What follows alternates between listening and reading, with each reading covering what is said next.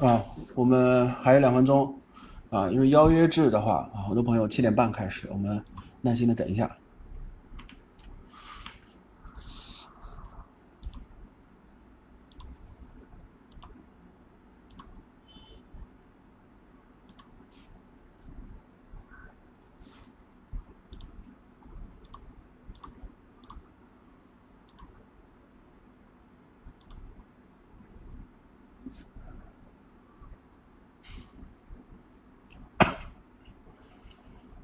啊，之后的话，如果明天啊有在看我们回看的直播视频课程的朋友，你可以快进十三分钟到十四分钟左右时间，因为我提前了十五分钟把这个直播打开，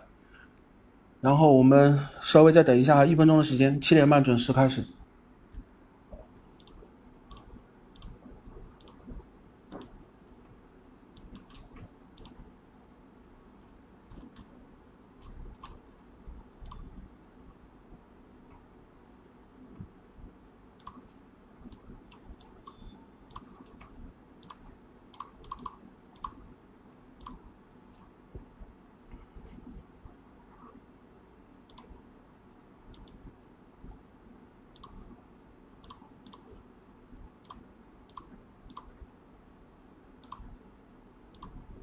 好，现在是七点半啊，我们正式开始我们今天的课程啊。如果有晚进来的朋友，也没有办法了啊，我们准时开始。那今天中午的时候，我喜马拉雅的音频是呃录制的时候是有讲指数啊，之前有听过的朋友啊，应该也很清楚。包括我今天中午，我们每天中午去给的音频的指数的时候，就是在你最担忧的时间段，你听一下我十分钟到十五分钟对。大盘指数的一个观点，你就可能会很清晰了。中午的时候很明确的告诉你，啊，这一轮的走势就是回补这个缺口，啊，回踩缺口，并且回踩了一次六十 MA 均线，啊，就确认支撑有效。然后在周末的时候，我们是有加开了一次直播的课程。我当时讲啊，周末的消息是包括周五啊，上周五的时候，我们给出了两个方案。第一个方案是，呃，回踩三幺四零之后做小阳线，然后在下一周的时候上测六十 MA 均线。然后上周五的时候，第二个方案我们给出的是，我们认为会有一些小的概率因素啊，是有可能会有市场的资金去压住周末的这个中美贸易谈判的一个利多的消息，那么有可能在呃上周五的下午尾盘的时间段出现一个呃明显资金拉升的一个拉升指数的一个行情。那上周五的时候是应声去走的这样的一个呃尾盘的一个单边。最终是收在，准确的是收在六十 MA 均线啊，将好收盘在六十 MA 均线这里。然后周末的时候我开，呃相关的课程的时候，我有讲，啊，首先恭喜大家啊，你如果有持仓，是听我们之前音频的课，呃这个投资者朋友，你们有做相关的持仓的话，首先周一啊，包括你自己手上你自己选的票，周一肯定是个高开，但是啊，今年指数涨不一定个股是普涨，但至少或多或少是。有所高开的，不能说百分百三千多只股票全部高开啊，但我认为应该五成左右吧，应该都是呃星期一那一天是高开的。然后我在今天的时候讲的很明确啊，我说呃我们指数高开的时候，首先开盘它基本个股会高开，但是你不要太乐观啊，在我们的 A 股市场里是有个比较特殊的情况，就是出缺口基本会回补啊，基本会回补，也有没回补的出现的时候，但基本会回补缺口啊，那么。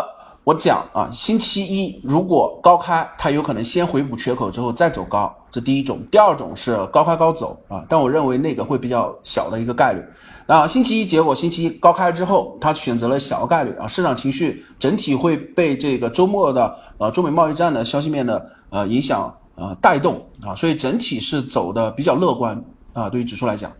啊，所以整个星期一的时候是高开高走啊，但是星期二的时候到。午间的时候，上午的时候，很多朋友在群里就开始问了。我中午音频的时候特意讲的某些人这种，呃，其实是有些呃讲给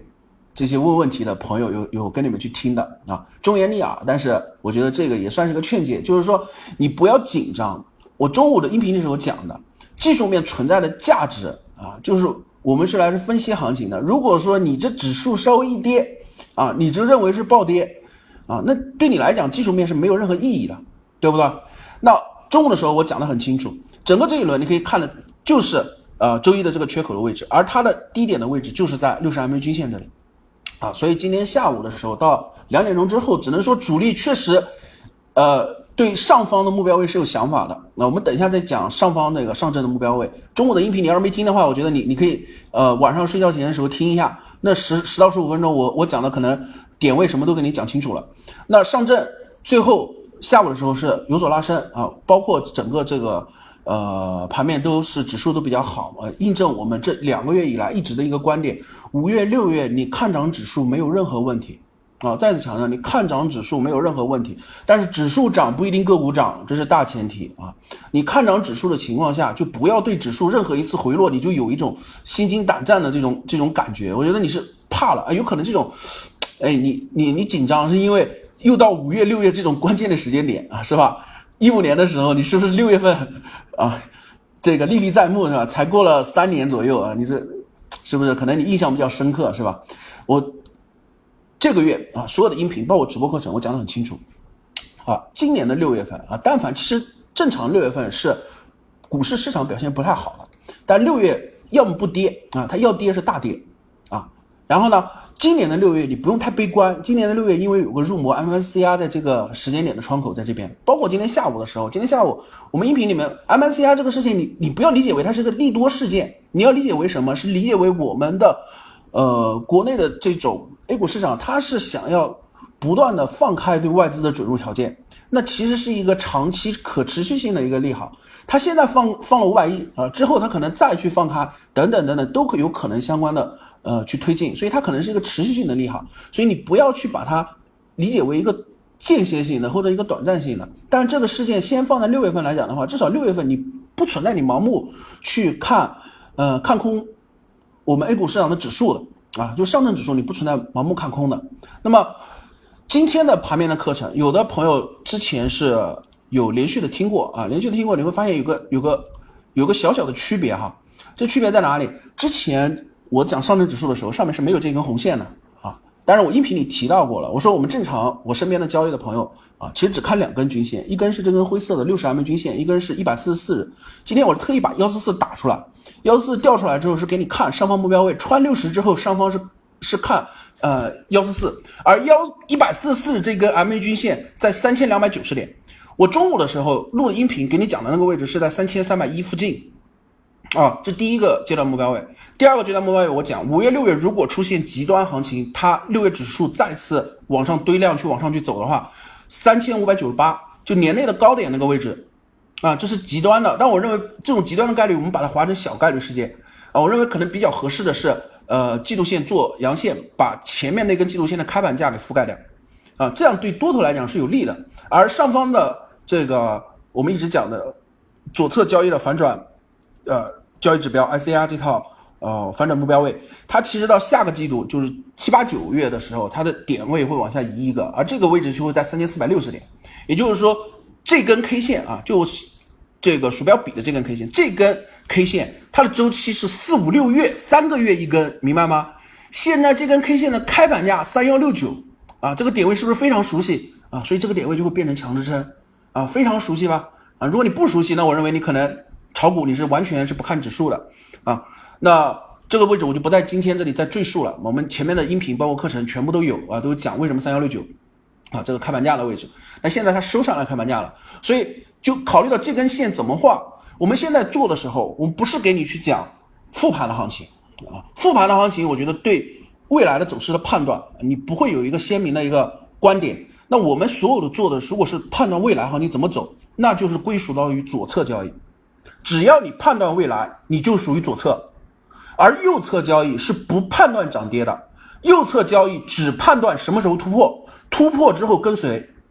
这是左侧和右侧交易最根本的一个变化，而我擅长的或者我核心的一个理念，我是擅长做左侧，而我对左侧就必然我要去分析未来的行情的判断，所以我认为不管我的音频还是直播的课程，很多的观点和呃见解啊，会很明确的告诉你啊，所以呃干算是属于干货类的分享吧，用现在的话来讲，算是干货类的分享啊，那。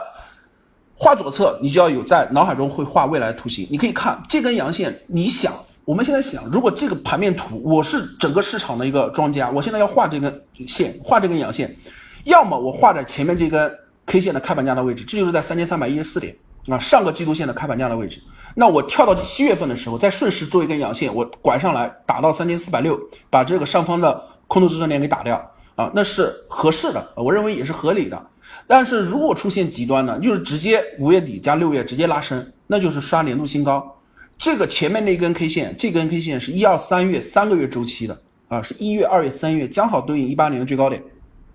而它能不能破一八年最高点，我认为这个没办法给你判断啊，我们只能把。目标位的一二三给你罗列出来，那所以这是属于一个极限的指数点位啊，这是指数极限的指数点位。然后盲目的看单边，我认为你不要盲目看单边啊。有新朋友的话，你可以再看一下上证指数季度线，就是明明确确的三角整理。所以在这个三角区间之内啊，任何的上涨你不要去幻想是单边牛市，任何的下跌你也不用换这个担担忧这系统性风险的出现啊，这个股市崩盘，我认为暂时性不会出现。这样子的一个呃事件，而最近出现的啊，有些朋友以呃这个消息面或者是这个呃关注新闻的关注度都比较好啊，他最近一直跟我提个担忧啊，跟我说老师啊，最近这个债务违约的这个事件啊，很多媒体虽然是有报，但是并没有放头条啊，市场好像对这个事情也不是很担忧啊等等。首先这个是这个信息的话，我我准备拿来在我音频里面去讲啊，首先这个事情你不要去担忧。这个债务的一个问题的话，呃，地方债，在我没记错的话，地方债应该是四十万亿啊，四十万亿这种地方债，怎么说呢？啊，这个都是不想还的啊。但是我们现在想，就是我们这个政策方啊，我们的这个上层的领导者，他们其实有一个目的是，他希望是，呃，这你可以认为这是我个人的观点啊，也有一些可能偏偏向于呃揣测和臆测，但是我这是不是评论实证？啊，我个人的观点，他可能是想要利用这个事情，啊，在在什么样的一个大环境前提下，把这个地方债给出清掉，啊，他要现在我们国家的经济政策，你会发现一个很明显的，一个是外资的一个准入，还有一个事情是什么？外资的一个开放，啊，对外投资的一个呃准入的一个投资的开放，他其实想做什么？其实他是想做在岸离岸人民币的一个国际化，在岸的话，我觉得好像。呃，短期之内还不太现实，但是他想要走人民币化的人民币国际化这条路线，并且是想要扩大这个外资投资国内的这种额度和门槛或者条件啊，降低这种门槛和条件。那么其中他做了几个事情啊？既然有的朋友他喜欢评论、看新闻、了解这个全球的这个经济，我跟你讲，他做了几个事情。那我们这边把思路捋一下。首先，我就点一下这个事情就不深讲啊。最近欧盟。啊，我们在中美贸易战这个事件出现之后啊，最近欧盟是出在应该就是在昨天啊，昨天还是今天，对 WTO 提交了对这个呃美国的加征关税，其中出了一句话，这句话是有一些媒体报道了，有些媒体不报道，可能是一个假新闻啊，可能是个假新闻，但是可能有一些这个苗头。这句话是什么？欧盟有有想法是用欧元和人民币直接去做。结算结算什么品种？结算大宗商品，啊，结算大宗商品。那如果原先美元为什么是霸主地位啊？它是呃全球的大宗商品的一个定价啊。所以现在如果把人民币，我们国家是有想把人民币做国际化的话，它整个就有偏向于资本化的运作。所以整体来讲的话，它其实不会去容忍啊。上层的领导是肯定清楚债务违约这个事情的，所以他肯定这个事情他是有办法把它给呃。给给弱化掉，或者是给它出清掉的，不会发生啊这种系统性风险，让你出现什么崩盘啊、股市这种这种干扰我们这个呃国家发展、经济发展这样的一个事情。所以这个事情，我认为不太需要太担忧啊，不太需要太担忧。在目前的时间点，至少一八年，我认为不太会是一个爆发的一个时间点啊。至于之后啊，我们之后的事情，一九年、二零年的话，这个不好判断。但是在一八年这个时间点，我认为不太可能是这种债务违约的事件。啊，造成系统性风险的这一个时间窗口，啊，所以这个事情的话，就算是回答我群内的一个提的比较专业问题的一个朋友提的问题。那么这是上证指数，啊，然后我们中午的时候，我跟你讲创业板，啊，创业板也是我们一直要讲要去做的啊，创业板低位。今天音频的时候我在讲什么？之前不管我是直播还是音频还是群内，很多朋友算一部分嘛，因为一部分朋友也是喜欢研究技术面。就一直在跟我讲这个头肩顶，今天创业板，我之前是忍住没有说，知道吗？我忍住没有说。今天音频的时候，中午的那一节音频，我是明确跟你讲了，我为什么反驳你？因为我觉得你如果画头肩顶的话，我现在这个跟你去辩论的话，你可能不太有一个接受度啊。我今天中午的时候就跟你讲，这个头肩顶，首先你如果把头肩顶做一个最简单的概念啊，就是左边一个高点，中间一个高点啊，右边一个高点，这就是头肩顶。那你其实对头肩顶这个形态并没有一个。呃，重复性的一个应用，也没有一个深刻的一个认知，啊，这样子的头肩顶，可能在这种局部里面，你都会把它认为这是个头肩顶，啊，你都可能把它认为这个头肩顶。所以我认为你可能对，呃，技术面的最底层、最逻辑的啊，就说我们这种加减法、乘除法的公式，你可能并没有吃透它。首先，头肩顶的左肩和头部的高度，它是有个高度差的。你这里你把这个点你认为是左肩的话，这里是一千九百点，但高点是一一。一一九幺八，拢不拢差十八个点？你认为这十八个点就是一个左肩和高点，所以这个形态这个位置就不标准，啊，是不标准的，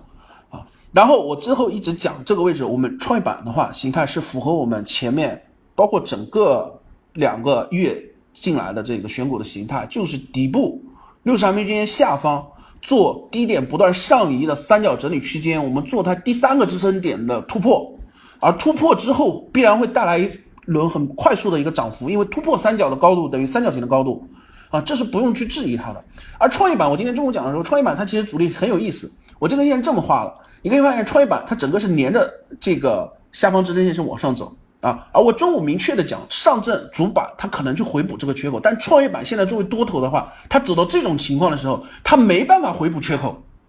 明白我意思吗？它如果这根线打下来，它必然还要调整三天。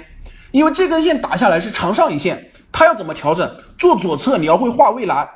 懂我意思吗？会画未来。你现在画了一根长上影线的墓碑线，你你还带了一个小实体阴线回补了缺口。请问你下一根线，你告诉我涨你要怎么画？你必然多头要再调整一天，它往再往下打，做个下影线出来啊！一根上影线接一根下影线，在盘中的时候这种形态啊有几种应用，在顶部的时候有可能是顶部，但是在盘横盘的状态时候，这种长上影线接长下影线。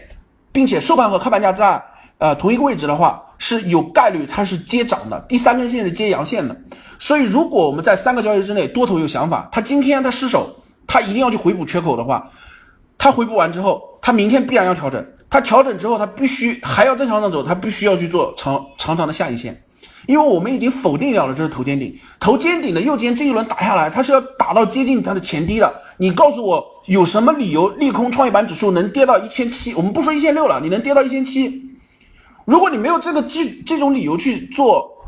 逻辑支撑的话，那就说明这个是个小概率事件，这这不太可能发生。那不可能发生，就说明这个头肩顶形态是不成立的。那既然不成立，我们就要反向去，不成立干什么？不成立是不是要涨？不成立，我们是不是分析它上涨？那分析它上涨，你现在你一定要在今天判断创业板回回踩缺口。创业板最佳的时间是什么时间？是早盘跟着主板主板的时候一起回回补缺口啊。有的朋友你不用觉得，呃，你现在听这个，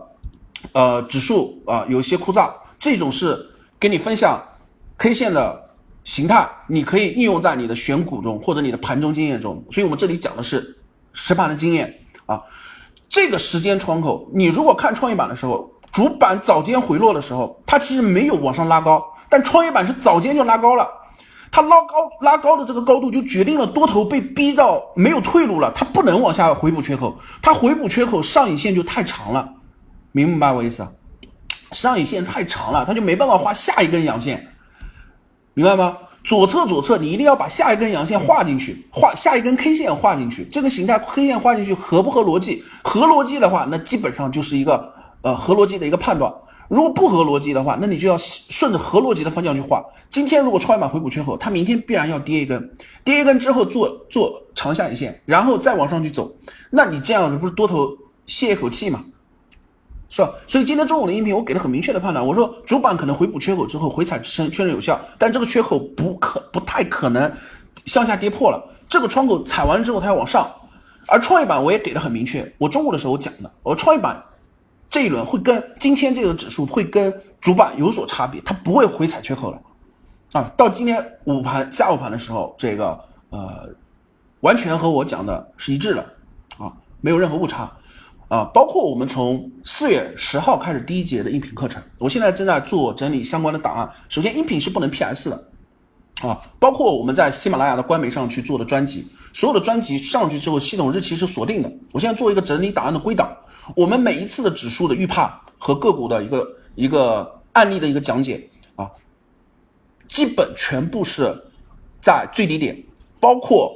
之后三到五个交易日的行情的一个判断全部是正确的啊！我这里可以很自信的说，全部是正确的。这两个月我可以归结为我状态可能比较好啊，我我状态可能比较好，所以我这两个月分析的全部是正确的，都不用基本了。因为这里我觉得不需要去自签了啊，我把档案整理清楚，然后我会啊相关的由助理去发送，你们可以对照的日期对照的这个日期去听音频，你可以看看我到底是是真的是吹牛逼的，还是给你打脸的，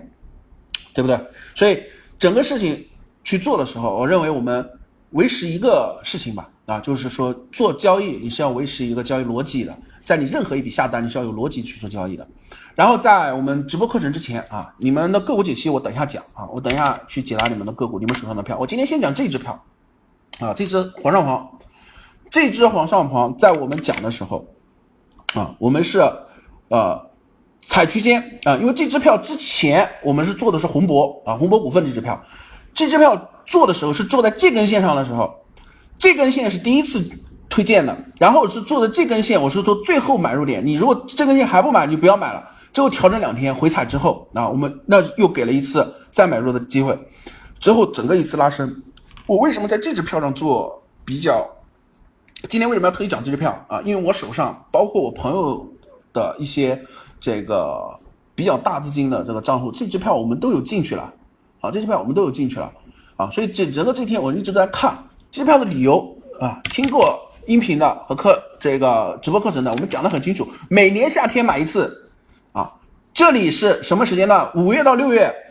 啊，这个这个一七年的这五月到六月，我为什么今年我就想买这支？因为去年这这支票的时候，我是看着它涨，我就是硬没买。这支票它主力非常非常的，就我们后面会开一节系列课去讲怎么用盘中的筹码和盘中的状态去判断股性的一个回路以及庄家的一个操盘的一个思路。因为庄家是有节奏的，庄家什么节奏？有的股票它喜欢早盘拉高，拉高完之后中间的时候回落，实际上是尾盘时候再拉起来。还有的股票操盘的时候，它喜欢干什么事情？它喜欢早盘往下低开，低开完之后盘中再拉起来，啊，等等，它有不同的一个一个一个节奏。而这支票在去年的时候，我就是看着它涨的。这支票我为什么当时看着它涨，就是因为它，它跟妖股不一样，它去年也算妖，它去年那只妖股是它，它它不是一字板，你懂我意思吗？就涨停它不是一字板去涨，它每一次准准的开在开盘价的位置上，这让你非常不敢买，知道吗？然后它从开盘价四十五度角的给你拉涨停，啊，所以去年那个庄家手法操的非常的狠，他在这个位置抄的时候，很多人其实胆量就是有一定的交易逻辑的话。啊，我们其实是不敢进的。你有自己交易系统的时候，你其实不敢进的。啊，就是因为庄家他在开盘的时候，并没有表现出很强烈的连板的一个呃一个一个动作，但是他最后他就是给你来连板，啊，所以在那一年夏天的时候，我是非常记忆深刻。然后再往前一年，这前一年这边的时候是我是没买，但是是我朋友买了啊，所以我后面把黄双黄拿过来看的时候，等了他一年啊，在去年看的时候，结果让我一年看的时候没有抓住这个机会。啊，所以今年的时候，我到五月中旬的时候，特别是讲这个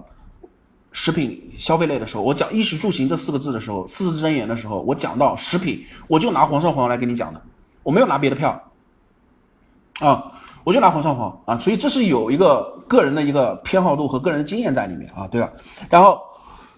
那个你可以看到，它每年夏天的时候。啊，这里是七个涨停啊，这里是五个啊，还是六个啊？我记不太清了。然后这支票我们之前进的时候，它拉了一个涨停，这个庄家又换风格了啊。它这个庄家明显，我们看了几天之后，它是明显换风格了啊。我们是均价成本在十五块二啊，我们这次进场的时候没有进这支票没有进在最低点，我们进在十五块二附近。十五块二附近之后，它拉了一个涨停之后，我们在等它的事情是这次调整第二根 K 线的时候调整的时候，新一次调整的时候，我们认为还好。踩着这个呃布林带上轨，我们要看它第三根线是不是呃踩着上轨直接上去做两阳夹阴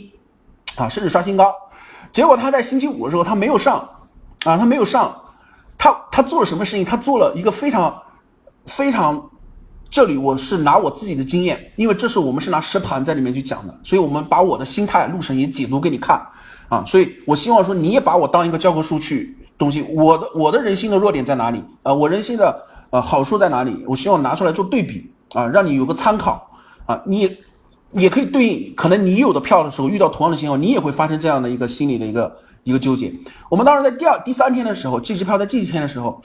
结果它低开，而且低开三个点。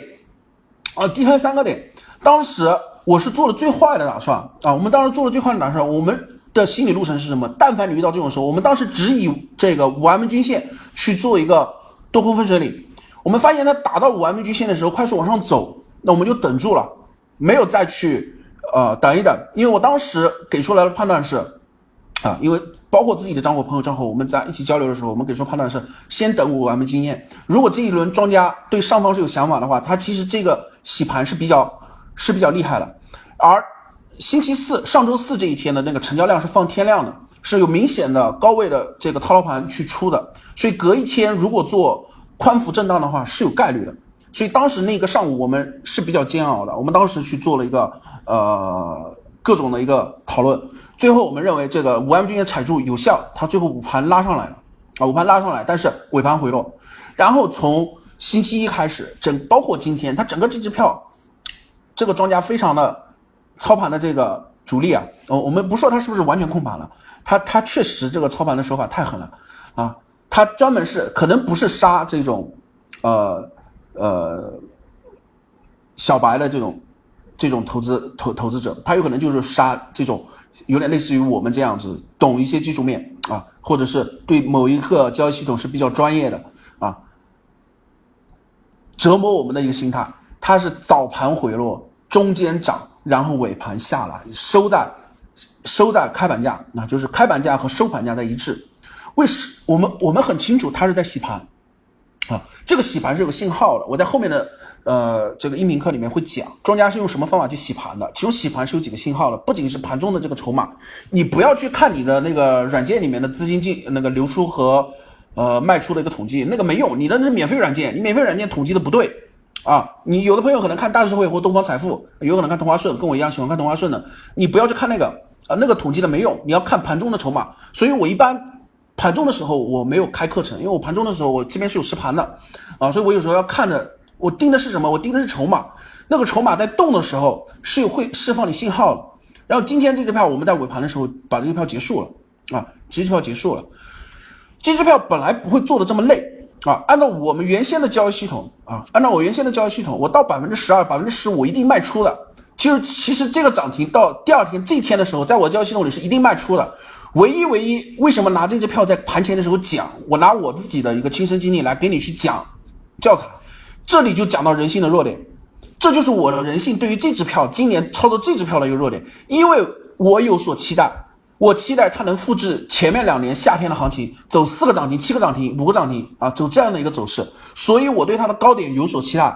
啊，所以我对它高点有所期待，因为在有这样的期待的前提下，所以盘中的时候它会有很大的一个呃对你心理素质和和判断力的一个考验，而我为什么拿这个东西来讲？我可能跟你们的一个稍稍的一些优势在哪里？就是我们的经验在于，到底它是真出货还是假出货，还是震荡洗盘？我们能我们能冷静的判断这个事情，而这个事情是拿我们的经验换回来的。就对于你来讲，你可能事情发生在什么事情啊？涨停这一波出啊，你卖了想做个 T，结果套在十七块五上方，第二天低开的时候，你可能讲，哎呀，算了，这个这个庄很烂。啊，不给人家赚钱，装在跑路了，你止损掉，啊，你可能这样一一来一回，你就亏两次，啊，特别这种票是喜欢做这种右侧追涨的人，你可能会出现亏两次的情况。第一次是在你沾沾得意、沾沾自喜的时候，因为你盈利了，啊，你想着盘中做一次 T，结果你那个 T 其实也就是高买低卖，卖差了个三毛钱左右、四毛钱左右，啊，好一点的朋友可能做的会准精准一点。啊，你做了一个 T 之后，第二天低开被套牢的时候，你就没有办法去判断清楚它到底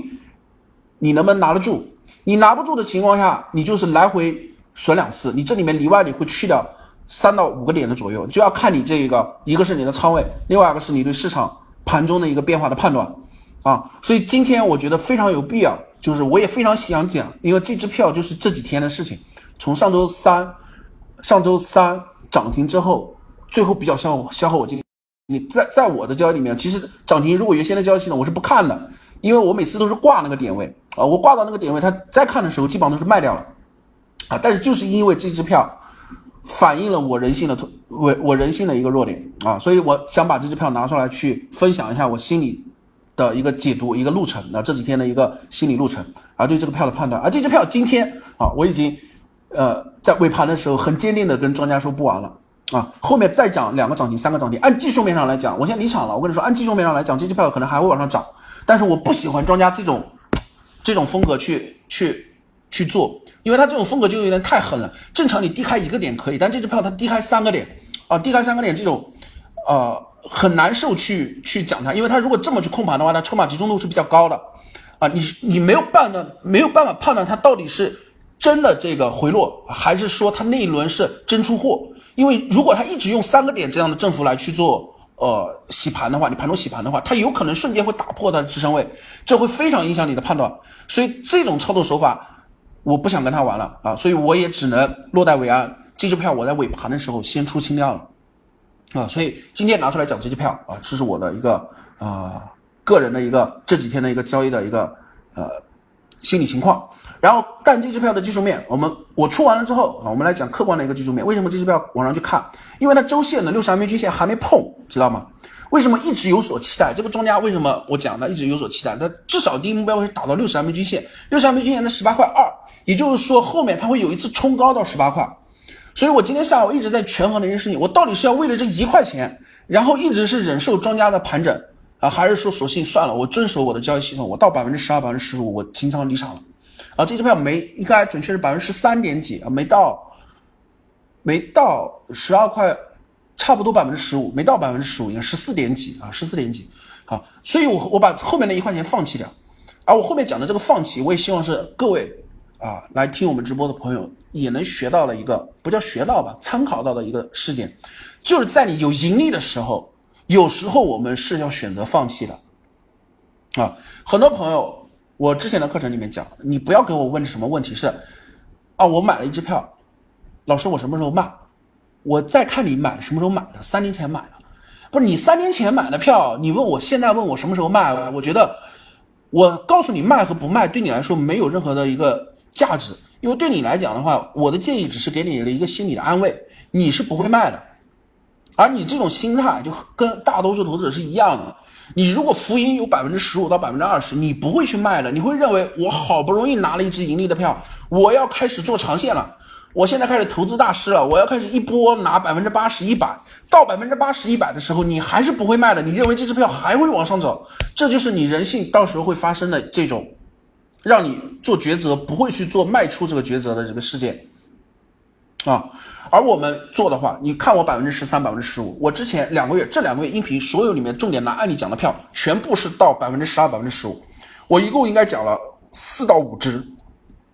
每一只你分配仓位做进去，叠加在一起是多少钱？我是已经过百分之五十了啊，接近百分之六十啊，所以我们的差别账务收益率跑出来，那我的曲线肯定比你的曲线强，因为你的曲线永远是没有没有余额的，你那是净值浮动在那里做啊，你那个。呃，是不会卖出的，不会卖出的。还有的朋友是这样子，你股票被三年前被套了，你今天问我这只股票还能不能涨，这种问题我也觉得我没办法回答你，因为我回答你它涨吧，其实是给你一个心理安慰；我回答你再跌吧，其实你也无所谓，你你会看，因为如果后面股票涨了，你会认为我这个判断是错了，你会对我的观点嗤之以鼻，而我给你的任何建议都不会决策到你的股票账户的一个操作。因为你是不会做的，啊，所以，但凡两年、三年前被套了、套在高位的股票，我建议是你在群里或者是跟我们助理提问的时候，你不用再发这样的问题了，因为这样的问题真不是说呃老师呃摆大牌或者是怎么样不给你解答，因为就意味着我给你的所有的解答对你来说构不成实质性的一个一个一个一个决策啊，而还反而可能我做的事情是吃力不讨好的事情啊，所以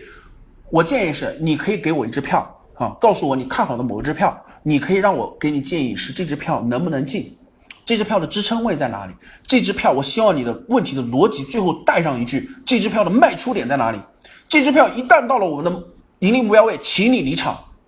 我们重复去执行再次选股、再次进场的一个一个交易思路啊！你要把自己想成一个机器，想成一个程序。我们是不断的执行我们可以盈利程序的一个世界，而不是给你去抓一次彩票，中了奖，最后你还没领奖啊！然后彩票中心告诉你，不好意思，领奖期已经过，镜花水月一场浮云。曾经你可能浮盈一百万，最后。当你的股票账户资金拿出来的时候，跟你入市的时候好一点情况，跟你入市的时候还一样，差一点的情况比你入市的时候资金还少。所以这几年你做下来的股市，虽然你在股市里面持仓有五年、十年啊，但是我认为你可能并没有足够的经验啊，因为你那股票都是放在里面不动的，你是把股市当买彩票啊，所以我认为这一方面的一个交易历程是不太合理的。而这种这种心理的话，是我们国内的一个。呃，普遍的一个投资者的一个心态，我认为这是这是可以理解的，每个人都是这么走过来的，啊，每个人都是这么走过来的。那么这是皇上皇这支票，然后今天还有朋友一直在问，啊，我们今天在讲个股解析之前，我们再再讲一下哈，这个七匹狼啊，七匹狼，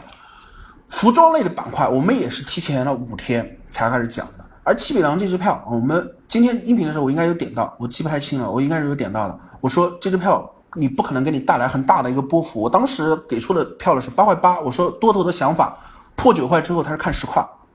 啊，破九块之后看十块，所以这支票现在九块二，龙不龙？你再进它也只有八毛钱，在我的在我的交易系统里离场，它就是十块钱离场，啊，九块九离场，它就只有这么多空间了。你说你还能不能进？如果说你告诉我进了拿七个月八个月啊，那我认为你百分之五的仓位吧，百分之八的仓位吧，你可以拿一部分底仓先介入进去，啊，可以先介入进去，啊，然后。关于选板块这个事情，每个人有每个人不同选板块的一个方法。我的一个选管盘的方法，我讲衣食住行的时候讲的很清楚，衣食住行啊讲的很清楚，这四个板块。但是住我是说我不做的啊，住我是不做的，行我做的也少啊，行我做的也少啊，就是比方物流啊、汽车啊、新能源汽车、新能源汽车底下的子板块啊，什么锂电池、充电桩啊等等等等这些东西我不碰。啊，这是我个人的喜好，不是说这种板块不好，这种板块好啊，有有有很大的一个投资机会。但是每个人有每个人擅长的，每个人每个人精力有他的专注度啊。我喜欢做专注的事情，我不喜欢把我的精力分散掉啊。我宁可去把握一年某一个板块，它可以重复性的出现上涨，那这个板块在我的一个选股的一个板块的标的内啊，那我可能有三到五个板块就足够支撑我一年的交易周期了，那我就做这三到五个板块，其他的板块我是不看的。我看的比较少，啊，那十衣食住行这四个字我们已经讲过，今天不赘述。然后我讲十二个月，也是我一直以来交易的话，我也是遵守这个交易规则啊。春天我就做医药，四五六月做互联网，七八九七八到八月底的时候不做，九月十月我是看白酒和传媒啊。我的交易系统里面我就做这些东西，其他东西我不做。你发现我卡的时间点全部是这个板块在它要起涨和。面临周期性变，面临这个的这个时间窗口的时候来临的时候，时间窗口之后提前差不多三到五五周左右的一个时间，三到五周左右的一个时间。而板块确定好之后，我重复的一件事情是我找板块里面的，我不我不会找龙头。你们有的朋友你们会认为你们有可能会追从推崇龙头，我不推崇龙头，我不选龙头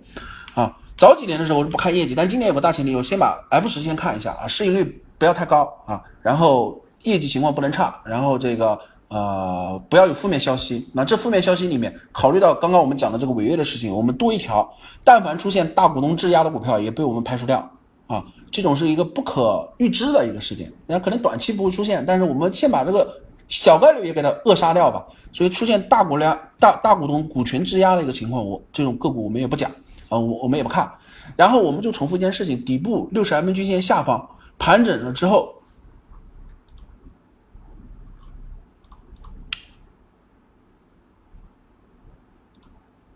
啊，盘整了之后，啊，稍等一下，群里有个问题。啊，盘整了之后，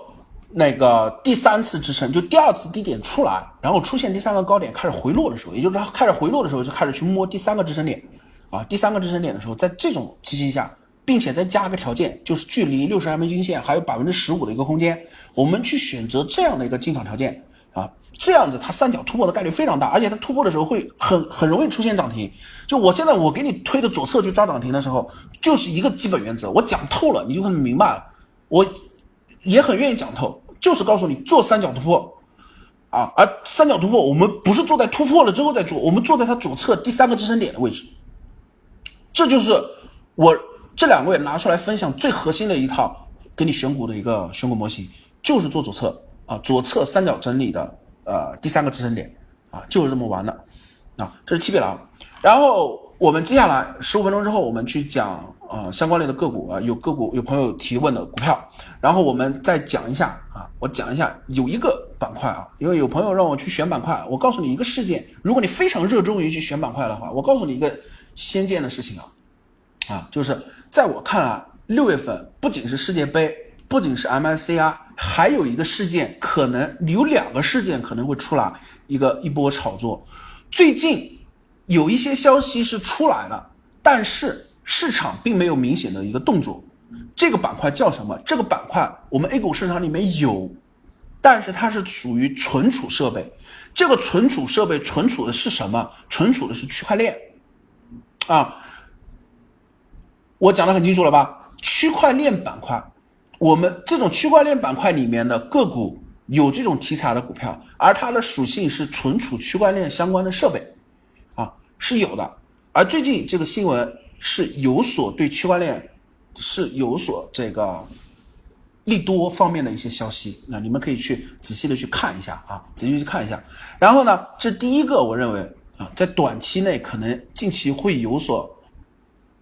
题材炒作的一个板块，还有一个板块，还有一个板块是什么？还有一个板块就是美朝这个会面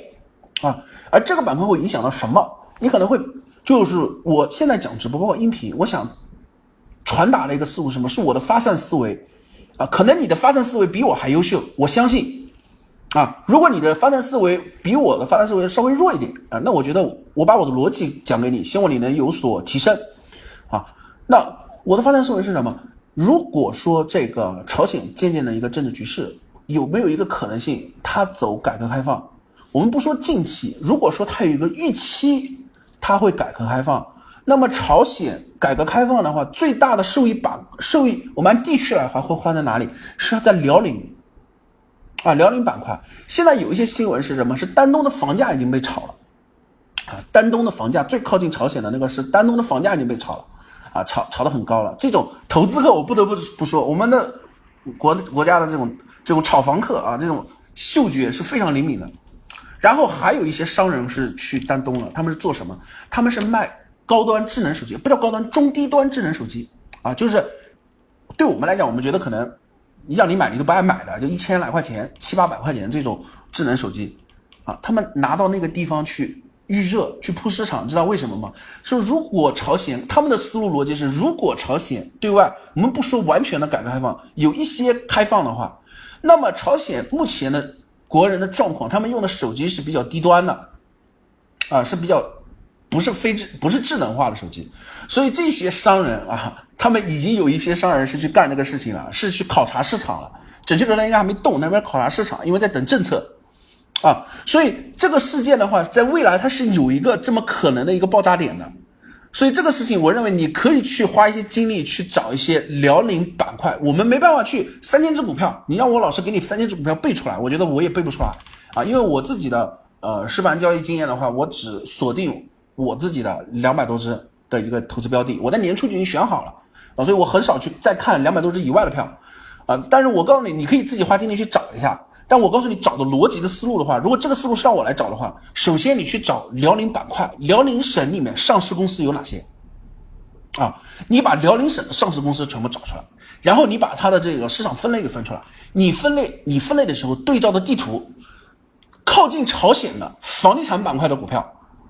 你划拉出来；还有什么靠近朝鲜的零售超市类的股票，或者是进出口贸易的这种股票啊，公司你找出来。啊，然后这种进出口的话，我们建议是找食品消费类的，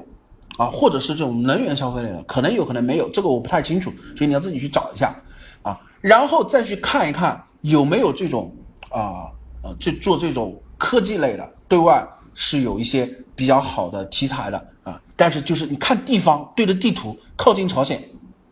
明白我意思吗？啊，这一类你可以琢磨一下有没有这样的一个投资机会啊。但这个不属于我的交易系统里面范围内，所以我不太重点去讲。因为很多朋友在群里问，让我一直去讲。如果说让我判断。一个月之后可能会炒作的两个热点板块啊，我现在已经跟你讲得很清楚。我认为有一个板块前段时间是已经爆发了，但爆发不够，是区块链。因为现在政策，呃，我们的这个信息部是有去想去推进，他现在尝试推进的是食品的防伪，懂我意思吗？是推进食品防伪的上链区块链化啊，就是呃以后的食品啊，你想做假就不不太不太可能啊，所以有这种东西，但是现在还停留在理论的层面上啊，这是区块链。还有一个板块是什么？就是我刚才讲的，跟朝鲜挂钩的，就是跟辽宁这个地方性板块挂钩的。你把辽宁的上市公司捋一捋，啊，你把辽宁的上市公司捋一捋，这里面啊，你比方说捋到比较好的标的了，在这个 F 十的基本面情况没有出现负面的情况情况下啊，你可以在群里面去提问，我们相关性的去解读一下这种股票啊，我们去找。但是这个经历可能你要自己去去搜索一下了。那么。接下来我们来去解答一下啊，这个投资类的呃朋友提问的一个股票，呃，我们先来看一下，因为群内今天这支票是我特别是压下来去讲的啊，这支票有一些值得去讲，我们先一个个来，六零幺八二八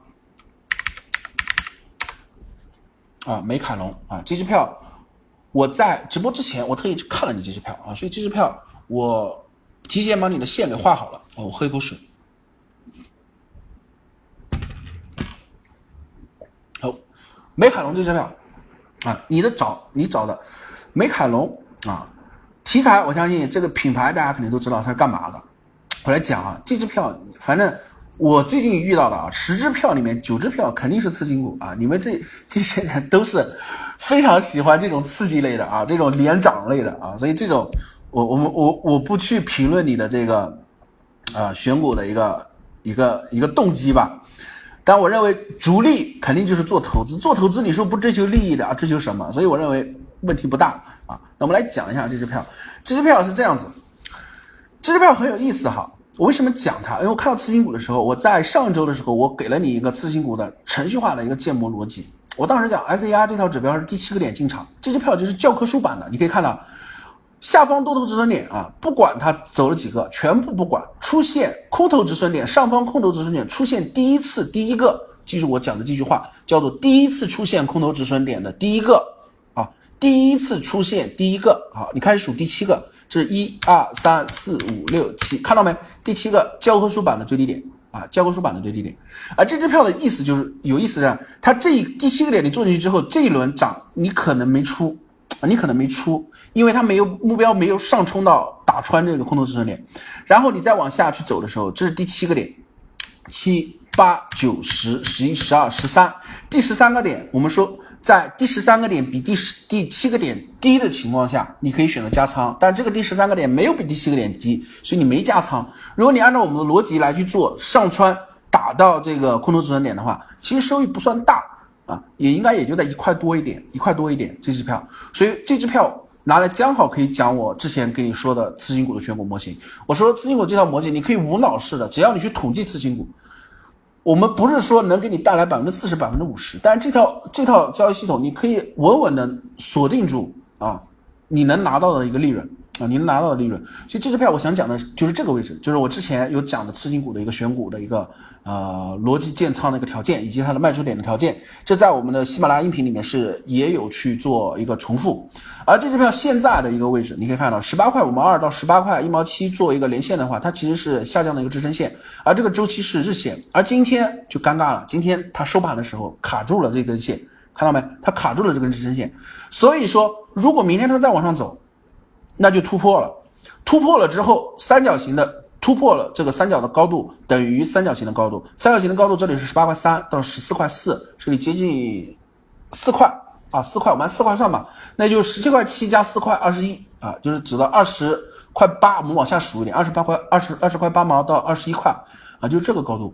但是这是第一种比较好的一个预期，第二种啊，它就是做了第三个低点，然后它让你很无奈的走了三角整理的下轨啊，你走到十六块五，它继续做三角整理啊，继续做三角整理，然后在三角整理这个三角的末端再去选择方向，这是也是有一种可能性的。而这支票，如果你被卡在了今天追涨啊，所以我说，如果今天追涨，明天突破，请你持仓，不要再加仓了。如果你被套，你也不要太担心，因为它下方的支撑很明确，下方在三角整理的下轨，这个位置是在十六块八到十六块七、十六块七附近，十六块七上下五分钱的一个附近的位置，所以这个位置才是你加仓的位置。其他位置不管跌到什么十七块二啊、十七块一啊、十六块九啊，都不是你加仓的位置。你一定是老老实实、稳稳当当、严严格格的坐在你的支撑位十六块七这个位置去做加仓。啊，所以如果你被套这支票，也不用太大的一个担心，至少盈利出来问题不大啊。那么它如果明天很漂亮的直接突破三角的话，你也不用这种很 这种这种这种很很很乐观吧，然后又追加资金啊追涨啊，我觉得没必要啊。你已经啊前面做的位置不算太好的情况下，你就持仓了，持仓。那么上方的高位你可以去稍微拿一拿，看一下二十。块八毛到二十一块钱的一个极限的一个高点，那么合理的一个出场点，我认为过二十块钱你都可以卖出了，过二十块钱都可以卖出了啊。至于之后还怎么走，我认为我们能分析到的逻辑，帮你锁定住的利润就是这一套啊。你当你这一套利润锁定之后，请你出场，我们再选股，我们再进，再锁定同样的利润，我们复利的一个叠加的一个总数是不会比你单支票。来的慢了，我认为我们复利叠加的倍数应该是比你单只操作一只票持仓不动至少多五到六倍，啊，至少多五到六倍。这是美凯龙这支票，我们就到这边哈。我们来看下一只，零零二四八四。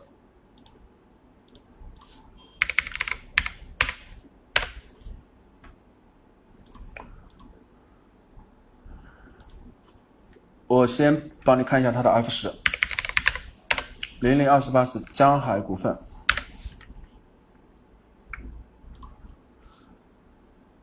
啊，很有些偏门啊，属于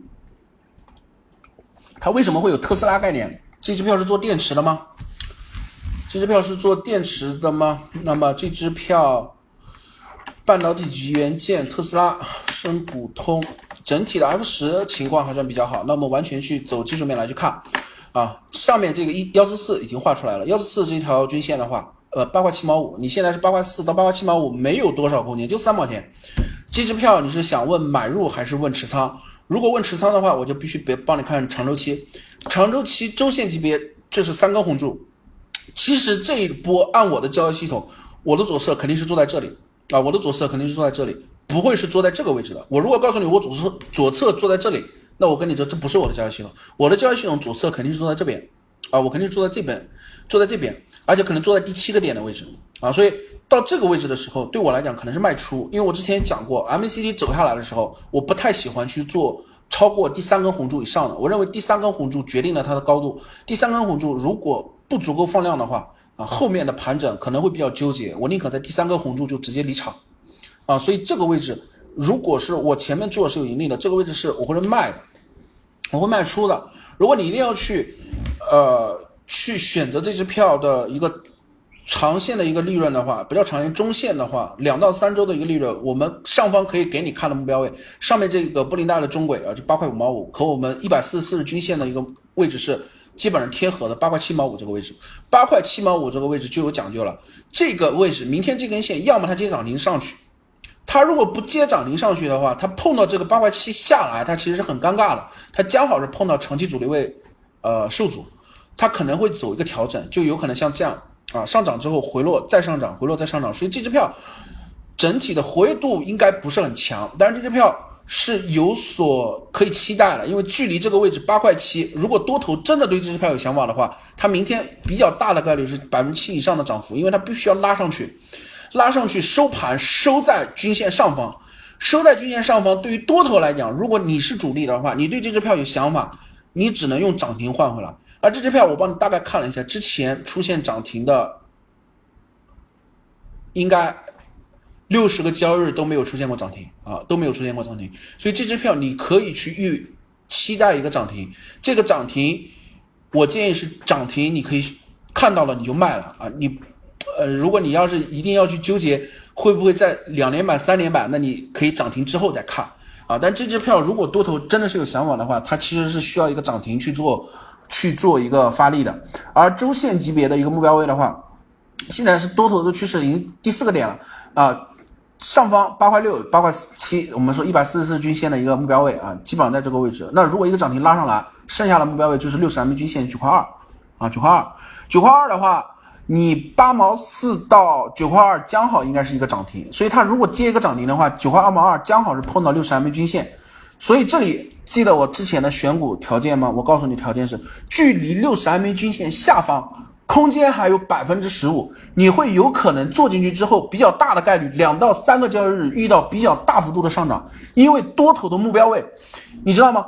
单边四十五度角上涨的牛市的股票，多头反而有可能不发力，因为它要走慢牛，走慢牛，懂我意思吗？但是在底部穿均线的时候，多头如果要发力，它前面是有消耗筹码去吸筹的。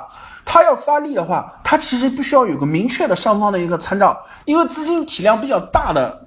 呃，这个交易的一个机构或者是大户的话，其实现在这个市场这两年也会明显的感觉出来，它是偏向于做程序化了。而程序化的离场的条件是什么？程序化离场条件就是以指标它的指标结合进来的一个离场条件。而六十 MA 均线在任何一条指标里面，六十 MA 均线一定是作为参照物的啊。为什么六十和幺四四？很重要，幺四四也是一个重要参照物啊，幺四四就是均线哦。我之前里面有提到海龟和呃混沌，混沌是呃其中有一个指标的一个周期是以一百四十四均线去做核心的一个参照物，所以幺四四和六十 MA 均线在任何的一个程序交易里面，它是一个重要的离场点。而这一波离场点，你现在的位置为什么觉得这支票？我刚才讲，你有可能出现涨停，有可能出现涨停，就是因为现在位置刚好是一个涨停位到周线的一个呃六十 MA 均线的位置，所以你可以有所期待。而它如果到了啊，我建议这个位置你可以离场啊。如果你一定要拿啊，那我再告诉你一个上方的位置，其实就是因为这支票活跃度不够啊。你可以看到上方位置其实也很窄，就是九块八。周线的布林带上轨也在九块八毛八，就差八分钱。一百四十四日均线是在九块八，对吧？总共距离你涨停就差六毛钱。所以这支票你要有一个预期很强的一个涨势，除非你又回到我们刚才讲的那个问题了。这支票你买进去想拿两年、两拿三年，拿到十三块上方、十五块上方，那我觉得这支票你不需要问我啊，因为我给你的建议对你来说没什么一个决策性的一个东西。你跟我说三年之后，三年之后可能你也不会再听我的课，你可能不认识我了，对不对？所以这支票短线的一个目标我很清楚的告诉你啊，呃，一个是日线级别的是八块七毛五，一个是周线级别的九块两毛二啊，再往上的一个最极限的高点是九块八毛八啊，就这三个位置，超过三个位置以后的事情啊，以后再说，不要再问我这个位置，我没办法回答你啊。这是这两支票，我们再来看一下啊，公屏里面有提到的零零二幺幺零三名三钢。闽光是钢铁吗？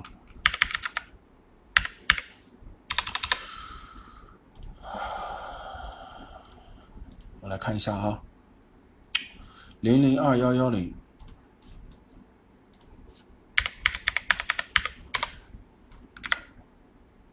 我看一下它的 F 十，核电，哎呀，核电，你选了一个核电，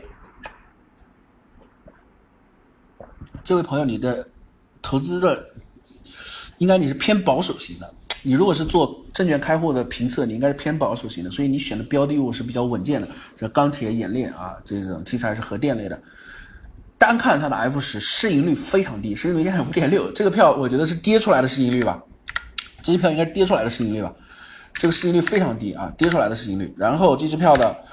呃业绩情况是比较好的啊，净利润啊同比增长了一百三十六啊，净利润比较好，毛利。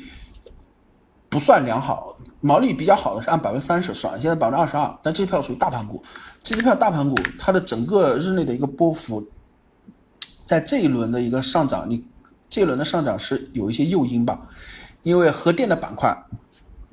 不属于我擅长的一个板块，就是不是我不擅长，是属于我不太关注的一个板块。因为这种类的板块啊，我都不太喜欢看。然后这支票啊，基本面没问题的话，我们来研究一下它的技术面。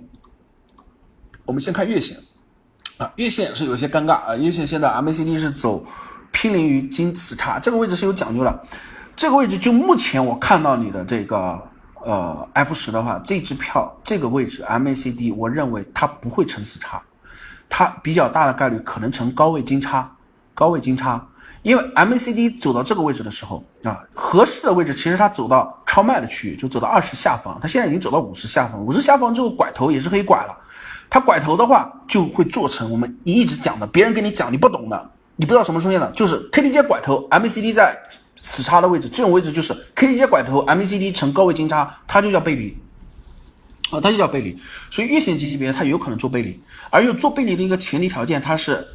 你要明白。它要做背离的话，它这个位置对于多头来讲，它可能比较好的一个位置是收在十六块三毛三这个位置，就把这根月线收成十字星，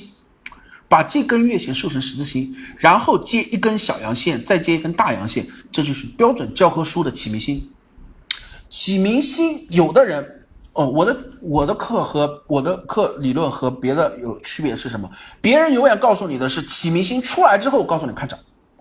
我现在告诉你的事情是，在我的判断里，如果这支票没有大问题的话，我们用左侧来分析它的时候，这支票如果做多头，啊，我认为概率已经比较大了，不叫做如果了。考虑到五六月份的指数会比较良性，这支票没有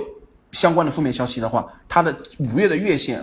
按照多头的思路，我认为收在十六块三毛三做十字星，然后六月份做一根小阳线，七月份做一根放量的阳线，啊，那这支票将好完成起明星的形态。将好完成起明星的形态，所以这支票目前的一个价格，你如果想要介入啊，按左侧的风格，我认为是可以做的。这支票是可以做的。这支票的，哦，我要先看一下，因为我上一次周末的时候开直播遇到一个停盘的票，你这支票有停盘过吗？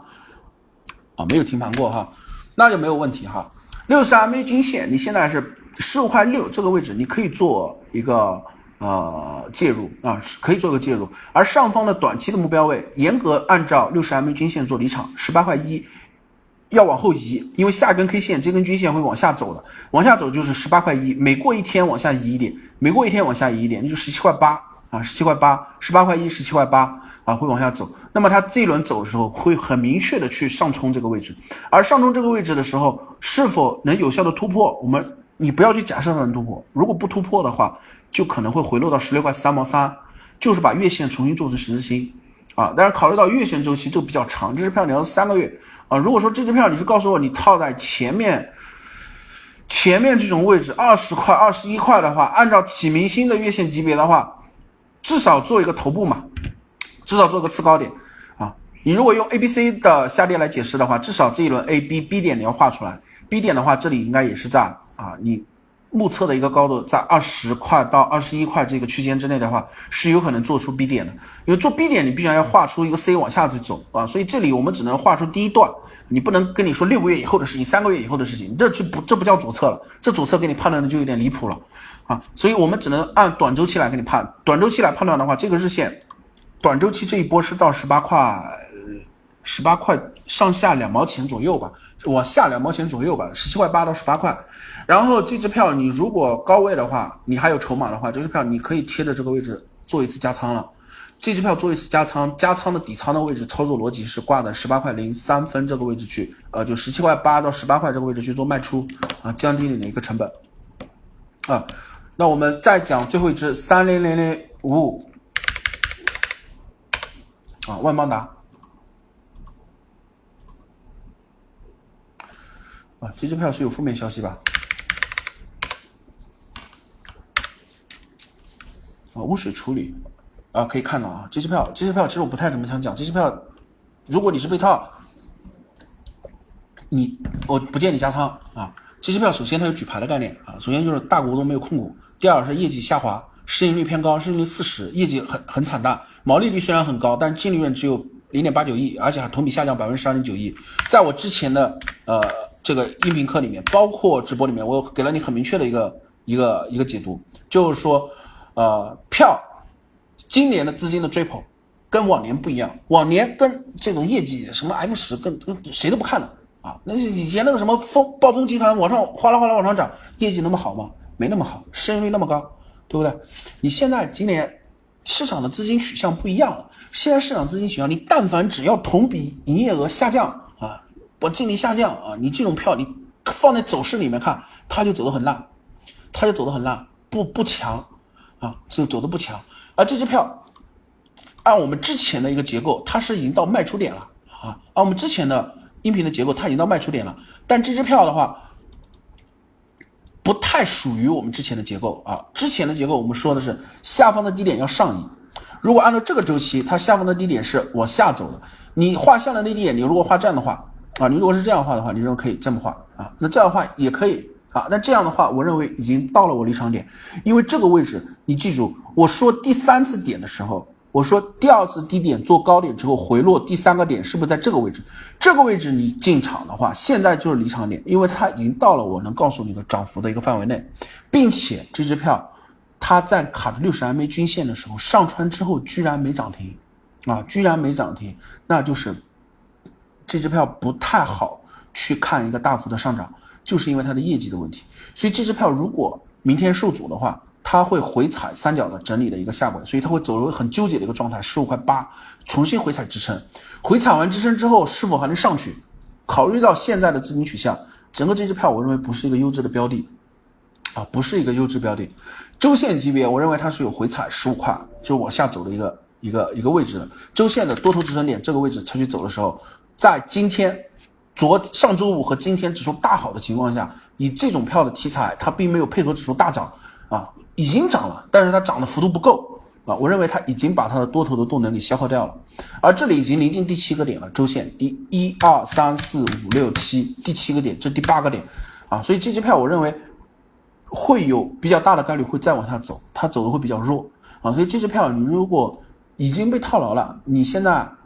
持仓不要加仓了啊！如果往上去走啊，往上去走。真突破了，那就走到十八块四，一百四十四日均线的压制位的位置，你可以考虑离场。如果这支票你考虑介入，这支票已经过了你的入场点。按我们的选股结构形态是，第二次低点出来之后，第三次高点回落，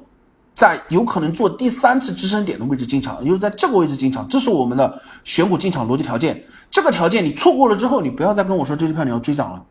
啊，我们。选下一个标的物，选个更好的标的物去做参考啊！更好的标的物有个大前提，我们把 F 十今年把所有的风险规避掉，把这个业绩放在首选